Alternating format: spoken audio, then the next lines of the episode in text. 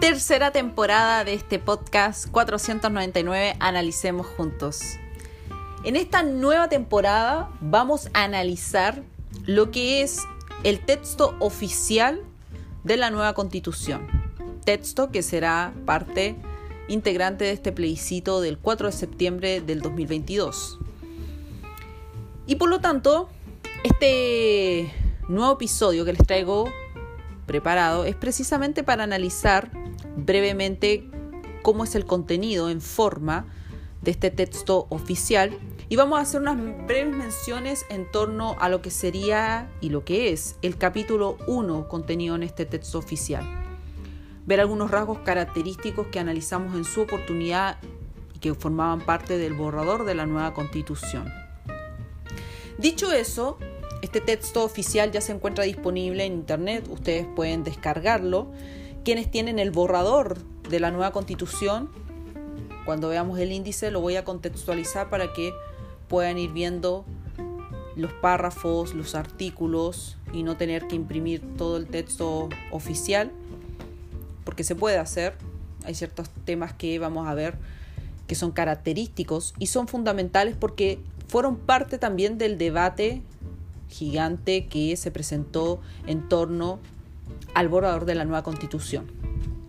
Y por lo tanto vamos a ver cómo está contenido en este texto oficial que ya no se puede modificar, no se puede cambiar, no se puede hacer ninguna agregación o eliminar algún inciso o artículo. Por lo tanto, este texto oficial contempla 388 artículos, ya no 499. Por tanto, vamos a ver a la medida que analicemos los diferentes artículos y diferentes capítulos, vamos a ver cuáles fueron esos artículos que se eliminaron. E incluso incisos, esto es párrafos, de los mismos artículos de ciertos temas que sí ya están contenidos en el texto oficial. Entonces posee 388 artículos, 57 disposiciones transitorias y quiero destacar que está más armonioso la, forma de redacción de este texto en cuanto a su índice, en el aspecto de forma, porque contempla este índice que permite y facilita el ver el contenido y además el poder tener una estructura. Por tanto, este este texto oficial contempla 11 artículos, de las cuales les voy a hacer el parangón con el borrador, para que gente que ha estado viendo el borrador y tiene sus anotaciones eh, y ha estado haciendo sus destacados de ciertas partes, entonces para que más o menos se contextualicen dónde estaríamos analizando cuando empecemos a entrar en cada uno de los capítulos de este texto oficial. Y como les dije, posee 11 capítulos. El capítulo 1 habla de los principios y disposiciones generales, que nos estaríamos refiriendo al capítulo 1 y 2 del borrador de la nueva constitución. El capítulo 2 se refiere a derechos fundamentales y garantías, que sería el capítulo 2 y 4 del borrador de la nueva constitución. El capítulo 3, naturaleza y medio ambiente, así se llama. Eso sería el capítulo 5 del borrador lo que fue el capítulo quinto.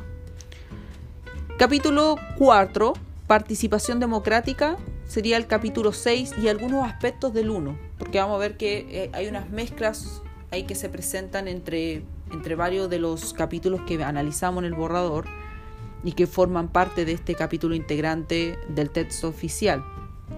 El capítulo quinto, buen gobierno y función pública. Sería algunos aspectos del capítulo 1 del borrador. Capítulo 6, Estado regional y organización territorial, que sería el capítulo 3 del borrador. Capítulo 7, Poder legislativo. Capítulo 8, Poder ejecutivo. Ambos contenidos en, lo que fue el capítulo 1 del borrador de la nueva constitución. El capítulo noveno se refiere al sistema de justicia y eso nosotros lo encontramos cuando analizamos en el capítulo 6 del borrador de la nueva constitución.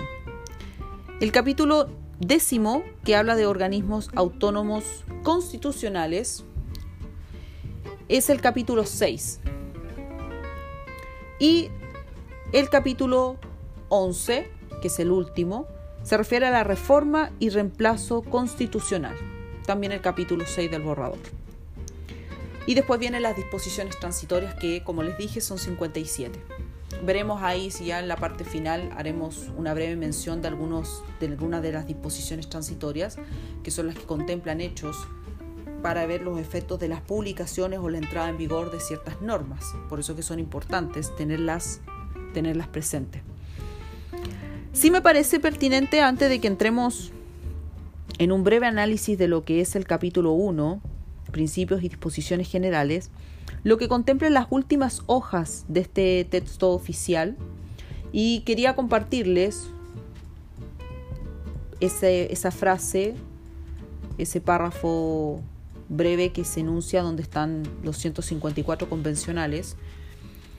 Y dice, la Convención Constitucional que elaboró esta propuesta de constitución política de la República fue elegida por los pueblos de Chile. En las elecciones realizadas los días 15 y 16 de mayo del 2021. Se constituyó el 4 de julio del 2021 por 154 convencionales. Y hoy estamos a 4 de julio del 2022. Y quise destacarle dos temas. El primero, el el redactar el texto oficial señalando de que la convención fue elegida por los pueblos de Chile. No sé si a ustedes les, les trae a la reflexión los temas que nosotros ya hemos visto en torno al borrador de la nueva constitución, en torno a lo que, lo que es, porque en este texto oficial sigue siendo Chile considerado como plurinacional no sé si les trae a la reflexión todos los análisis que ustedes pueden encontrar en los medios de comunicación, como lo que hemos visto también en el podcast, en torno a esta fragmentación del país y señalar pueblos.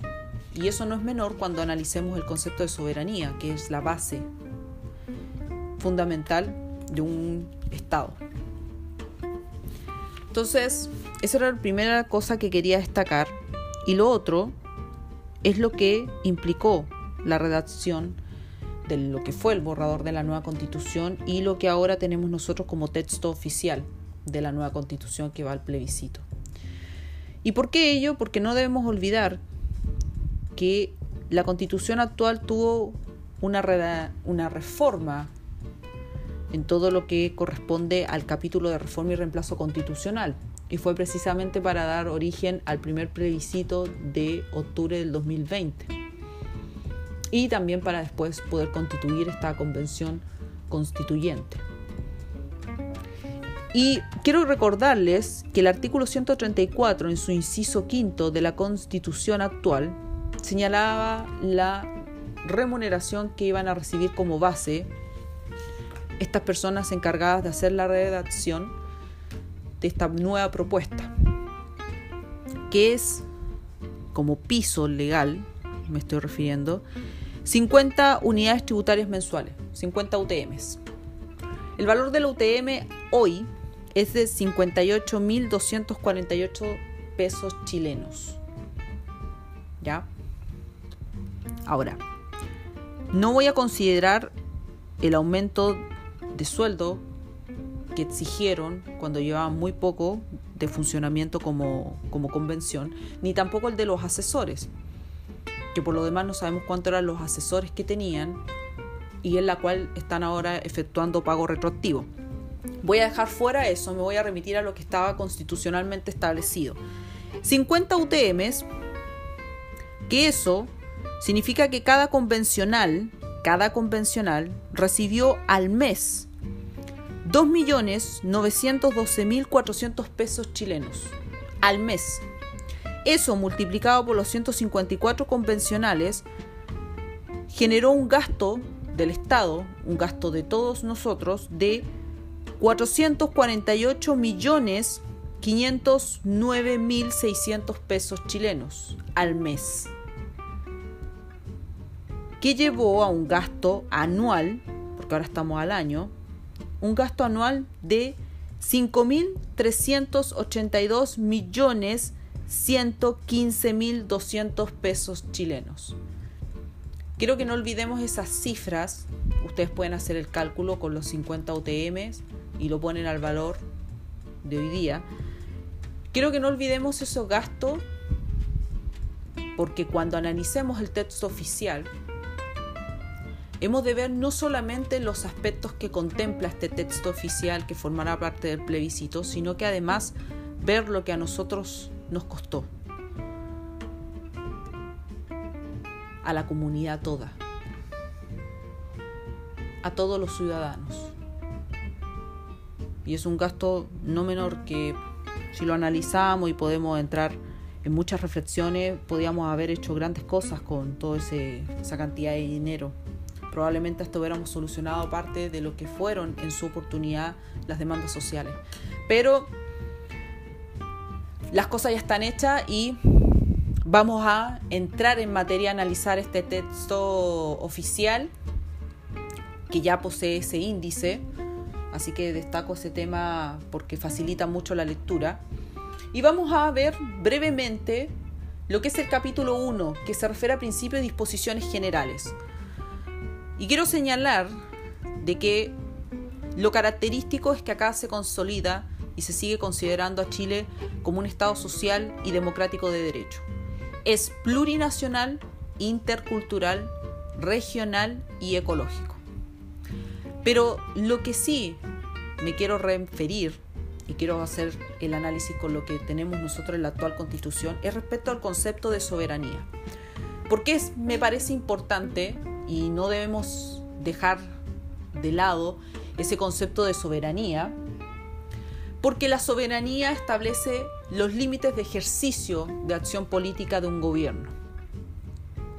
Y cuando vemos este tema de lo plurinacional, precisamente entra en controversia cómo delimitamos cuál es el ejercicio real en términos políticos que puede ejercer un Estado en base a esta fragmentación que estaría teniendo Chile.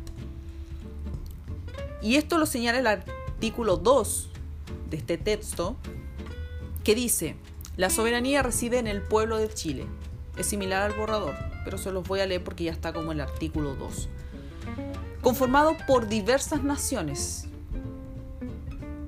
se ejerce democráticamente de manera directa y representativa, reconociendo como límite los derechos humanos en cuanto a tributo que deriva de la dignidad humana. Ningún individuo ni sector del pueblo puede atribuirse su ejercicio. Es problemático y es un tema que puede ser de análisis por muchos académicos el concepto de soberanía cuando estamos en ese escenario de lo plurinacional. Porque precisamente no es solamente establecer regiones autónomas en forma en términos territoriales o en términos geográficos, sino que además implica una autonomía en materia económica, política y judicial. Eso nos lleva a cuestionar de qué forma se va a poder llevar a cabo el sistema de justicia en sí en todas estas regiones autónomas, de qué manera se va a poder hacer todo el sistema político administrativo y cómo va a ser su financiamiento para poderse sustentar las distintas regiones que por lo demás hay que ver también las adversidades climáticas que posee cada una de las regiones y de qué manera va a ser la distribución de lo que estaría controlando el Estado, porque no hemos de olvidar el análisis que hemos hecho en el borrador y que no va a ser muy distinto a lo que vamos a ver en el texto oficial.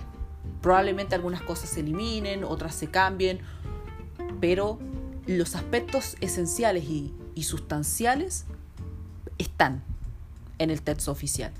Y en base a ello, entro en ese llamado de atención hacia el concepto de soberanía.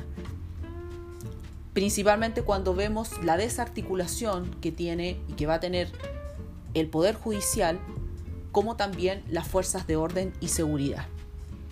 ¿Y eso por qué? Porque el concepto de soberanía que permite este ejercicio, establecer estos límites del ejercicio político de un gobierno, es precisamente para poder ver de qué forma se va a desenvolver tanto en el exterior como en el interior. Y para ello quiero compartirles nuevamente cómo está redactado en la constitución actual. Y dice, esto lo encuentran ustedes en el capítulo, en el artículo 5, en el primer capítulo de la actual constitución, dice, la soberanía reside esencialmente en la nación, porque entiende, y está redactado, de que Chile es un país unitario. Su ejercicio se realiza a través del pueblo. ¿Se fijan el cambio? Voy a volver a, a repetirles cómo está redactado en el texto oficial de la nueva constitución. La soberanía reside en el pueblo de Chile, conformado por diversas naciones. ¿Qué dice el texto actual? La soberanía reside esencialmente en la nación y su ejercicio se realiza a través del pueblo. Es unitario. Chile es una república unitaria. De hecho, eso está en el artículo 3 de la actual constitución. Chile, el Estado de Chile es unitario. Su ejercicio se realiza por el pueblo a través de plebiscitos y elecciones periódicas y también por las autoridades que esta constitución establece. Autoridades que hoy vemos que tienen también un cambio por esta división territorial que ya analizamos y que forma parte del borrador y que también está ya contenido en el texto oficial. Entonces, quiero hacer ese pequeño análisis y que reflexionemos sobre lo que implica el concepto de soberanía en base a ese escenario y cuáles serían las implicancias, cómo se desenvolvería frente a una guerra no tan solo externa, con pueblos vecinos, con estados, sino interna entre los mismos ciudadanos. Y eso no es menor, porque está conectado también con los estados de excepción constitucional. Luego, un tema que también quiero compartirles y que también está dentro de esto que habíamos analizado en su oportunidad, porque fueron uno de los primeros capítulos que se analizaron, y es respecto a la familia. Ya no está la frase que nosotros tenemos en la actual constitución, en donde la familia conforma el núcleo fundamental de la sociedad. Eso ya no existe. Y el texto oficial tampoco lo establece porque reconoce el concepto de familias, donde el Estado reconoce y protege a las familias en sus diversas formas y expresiones y modos de vida, sin restringirlas a vínculos exclusivamente filiativos o consanguíneos y les garantiza una vida digna. Eso es lo que se contempla respecto del concepto de familia. Y eso también tiene muchas relaciones, eso está en el artículo 10 de este, de este texto oficial. Y eso tiene una relación importante también para abordar los derechos que tienen los padres frente a sus hijos, que habíamos hablado del derecho preferente de los padres cuando analizamos ese derecho a la educación.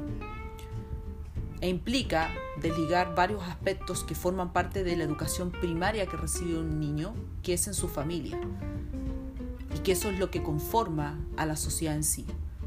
Por eso la importancia de darle esa, esa fuerza, ese sello de la familia como la base que ahora no está contenida de esa forma.